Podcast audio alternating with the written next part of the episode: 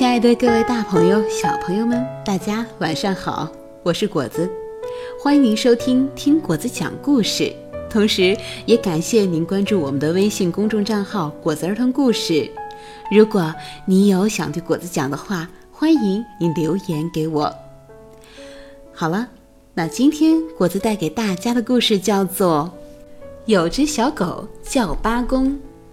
绘图呢是来自日本的井本荣子，翻译原度静子。好，下面就让我们一起来听今天的故事吧。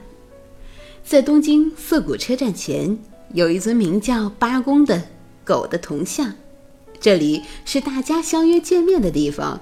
那么，这只狗为什么会被雕成铜像呢？让我们来看看这个真实的狗的故事吧。那是发生在日本大正时代的事。大学教授上野先生的家就住在涩谷。有一天，从秋田县送来一只小秋田犬。哦，你终于来了！从今天起，你就是我们家的孩子了。教授抱起小狗，开心地说：“给它取个名字吧。”教授夫人笑着说。嗯，起什么名字好呢？教授仔细的端详着小狗。就就叫它小八吧。你看它的两条小腿儿，虽然小，但是很有力量，是不是像一个八字？小八很喜欢捣乱，它在院子里跑来跑去，把夫人最爱的花弄得乱七八糟，还把教授的木屐搬到了自己的小屋里。每天啊，他跑啊，跳啊，滚啊，活泼的小八没有片刻的安静。这样的小八让教授爱得不得了。教授一回家就会问：“小八今天都做什么了？”小八带着满脚的泥扑到了教授身上，蹦啊跳啊。好了好了，看样子你呀是做了很多事儿嘛。教授摸着小八的头说：“到了晚上，小八会钻进教授的被窝里。夫人看着小八和教授睡觉的样子，只有一声长叹。”像这样被教授宠爱着的小八，渐渐的长大了。他们一起散步，教授不管去哪儿，小八都会跟着。一天早上，教授去上课，小八跟着到了涩谷车站。小八，我要在这儿坐电车喽，你回家吧。自己能回家吗？教授很担心，回头看了好几次，才走上车站的台阶。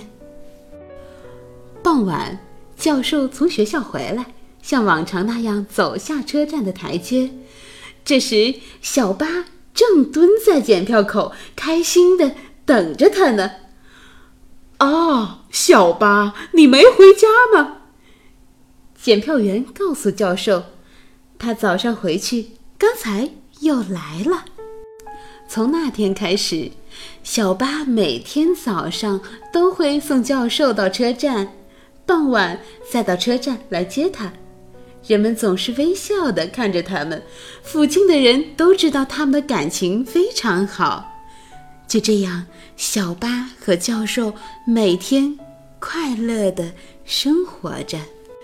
这一天，小八和平常一样送教授到车站。小八。我去上班了，再见。教授轻快地走上了站台的台阶。但是，这天发生了一件很不幸的事儿。教授上课的时候突然晕倒了，然后，然后就这样离开了这个世界。傍晚。对此事一无所知的小八，依旧蹲在检票口，一直一直的等着教授回来。六点、七点、八点、九点，末班车的最后一位乘客走出检票口，但是教授还没有出来。夫人来接小巴。小巴，我们回去吧。夫人温柔地摸了摸小巴的头，把他带回家。第二天傍晚时分，小巴依然去接教授。第三天、第四天，每天每天，他都会去。夫人决定把小巴送到很远的亲戚家寄养。但是到了傍晚，小巴又蹲坐在涩谷车站前。无论被寄养的地方有多远，小巴都会花上很多天跑回来，等待教授回来。等待教授的日子持续了几年，小巴老了，也瘦了，腿脚不再灵活。关于小巴的故事。登上了报纸，很多人来涩谷车站只为了看小巴一眼。有人觉得，真是忠诚的狗啊，真可怜。也有人说，这只是狗的一种习惯吧。这么脏的狗，应该把它把它送到收养站。等一个永远不会回来的人，他他可真是一条傻狗啊！这时，夫人也来了。小八，求求你别再等了！我知道你难受，我也想见他，想见教授，可是永远也见不到了。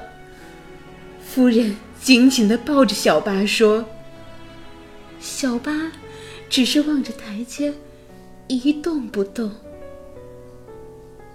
小八，我明白了。我不会再劝你了，你想怎么做就怎么做吧。你是想和教授在一起吧，小巴？那就请好好的活下去。夫人的脸上落下了大滴大滴的眼泪。没有人知道小巴睡在哪儿，吃什么。只是每到傍晚，他就会出现，出现在车站，等着教授回来。下雨天、刮风天、下雪天，他一直在等着教授，一等就是十年。今天是冬天里最冷的一天，早上就开始下雪。涩谷车站都被大雪覆盖了，即使是这样的日子，小巴依然会来。雪一直下着，小巴等待着教授回来。雪越下越大，小巴的身上积满了雪，他已经没有力气去抖落身上的雪了。小巴的气息越来越微弱。就在这时，小巴，我回来了，是教授的声音。教授终于回来了。教授大大的张开了双臂，说：“小巴，快到我这儿来！”小巴一下子跳到了教授怀里，教授紧紧的抱着他。小巴，从今以后，我们永远、永远的在一起。朝阳升起，人们发现已经全身冰冷的小巴。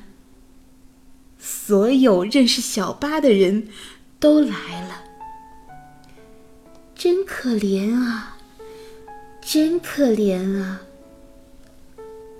朝阳照在小巴的脸上，人们仿佛看到了一丝微笑。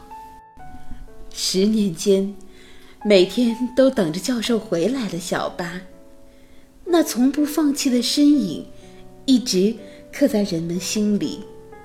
于是，人们雕刻了一座小巴的铜像。从此啊，小巴永远地蹲坐在了涩谷车站前，等待教授回来。好啦，亲爱的朋友们，今天的故事讲完了。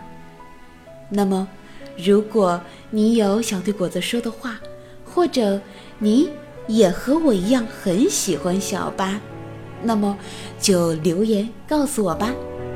好，时间不早了，大家晚安。